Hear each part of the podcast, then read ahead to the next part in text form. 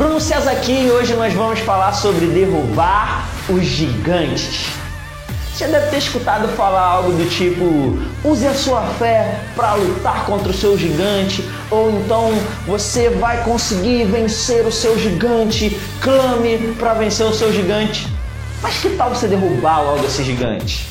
Primeira lição desse vídeo Fé não é uma ferramenta para você usar, fé é um estilo de vida. A Bíblia registra em Abacuque 2:4, Romanos 1:17, Gálatas 3:11 e Hebreus 10:38 a mesma coisa, que o justo viverá pela sua fé. A fé não é algo para você usar, a fé é um estilo de vida. Fé para o crente deve ser algo tão natural como respirar. E é o nível da sua fé que faz você olhar para o gigante de maneira diferente e não o contrário. As pessoas muitas vezes estão se perguntando: mas será que é uma prova de Deus? Mas será que. Agora, preste atenção nisso. Se você olhar para a Bíblia e o exemplo que Jesus deu em Mateus capítulo 7, a partir do versículo 24, 24, ele fala sobre dois tipos de pessoa. Uma que pratica a palavra e outra que não pratica. O que pratica a palavra edificou a sua casa sobre a rocha, e o que não pratica edificou a casa sobre a areia. Agora, a circunstância veio contra os dois da mesma forma. O problema não mudou. A Bíblia diz que o sol nasce sobre justos e injustos, a chuva cai sobre justos e injustos.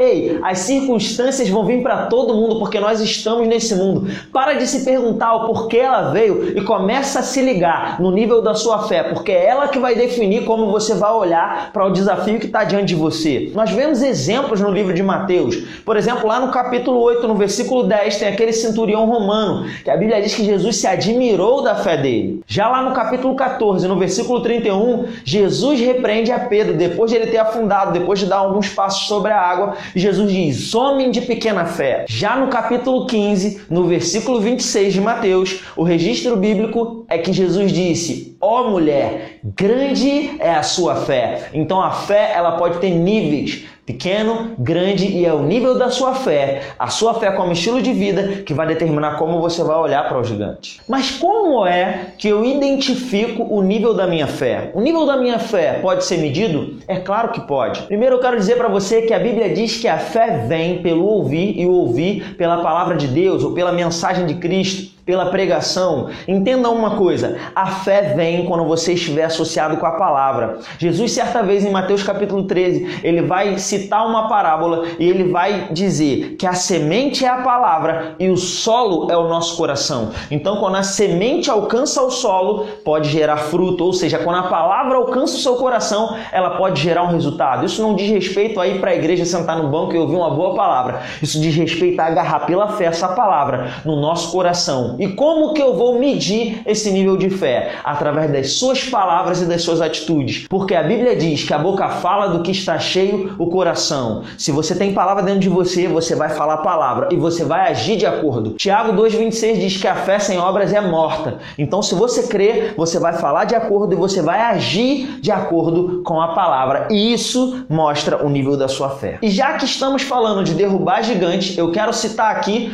um herói do Velho Testamento Testamento, isso mesmo, Davi. Lá em 1 Samuel, no capítulo 17, nós temos o registro da luta de Davi e Golias.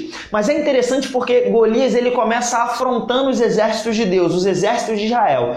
Todos os israelitas ali que estavam na batalha estavam com medo. Saul estava com medo, mas a Bíblia diz que Davi ouviu o gigante afrontando e ele diz: "Quem esse incircunciso filisteu pensa que é para afrontar os exércitos do Deus vivo?" Essa deve ser a sua posição. Quando os desafios vêm contra você, você deve pensar: se Deus é por nós, quem será contra nós? E não só isso, porque Saul tentou dizer para Davi que ele não era capaz. Afinal de contas, ele era um menino, mas Davi tinha experiência com Deus. O nível de fé dele estava mais elevado e ele diz para Saul que ele podia. Ele fala: "Eu venci o leão, eu venci o urso. Eu vou fazer a mesma coisa com esse gigante, porque Deus é comigo." E Saul vai tentar colocar a armadura dele em Davi. Pegue isso, não tente vencer ou derrubar nenhum gigante usando a armadura de outra pessoa Aquilo que Deus te deu, o que Deus te criou para ser, é mais do que suficiente para você vencer qualquer desafio que venha contra a sua vida. Davi vai para cima daquele gigante com as ferramentas que ele tinha, com as ferramentas que foram confiadas a ele, que ele estava treinado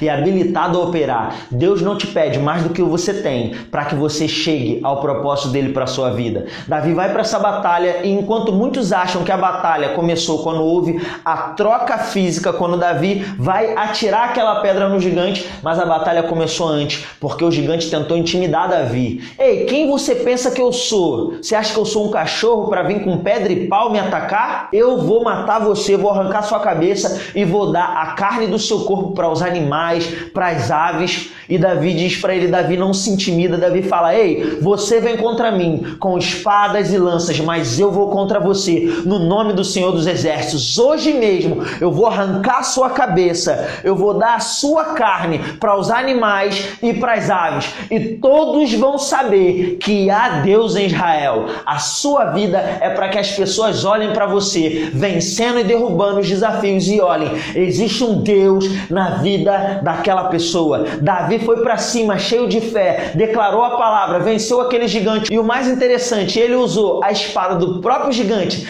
para arrancar a cabeça do gigante. Deus vai utilizar aquilo que estava sendo utilizado para te afrontar e para te parar, para exaltar você, para colocar você num lugar de honra. E sabe, eu quero liberar uma palavra para você que Deus colocou no meu coração. Se você é alguém improvável, assim como Davi, se existe uma situação impossível na sua vida, o que Deus me inspirou a dizer para você é: se você tem uma situação impossível, fique ligado. Essa é uma boa oportunidade para se assentar num trono. Avance, cresça, rompa e derrube todo e qualquer gigante que se levante contra a sua vida, em nome de Jesus.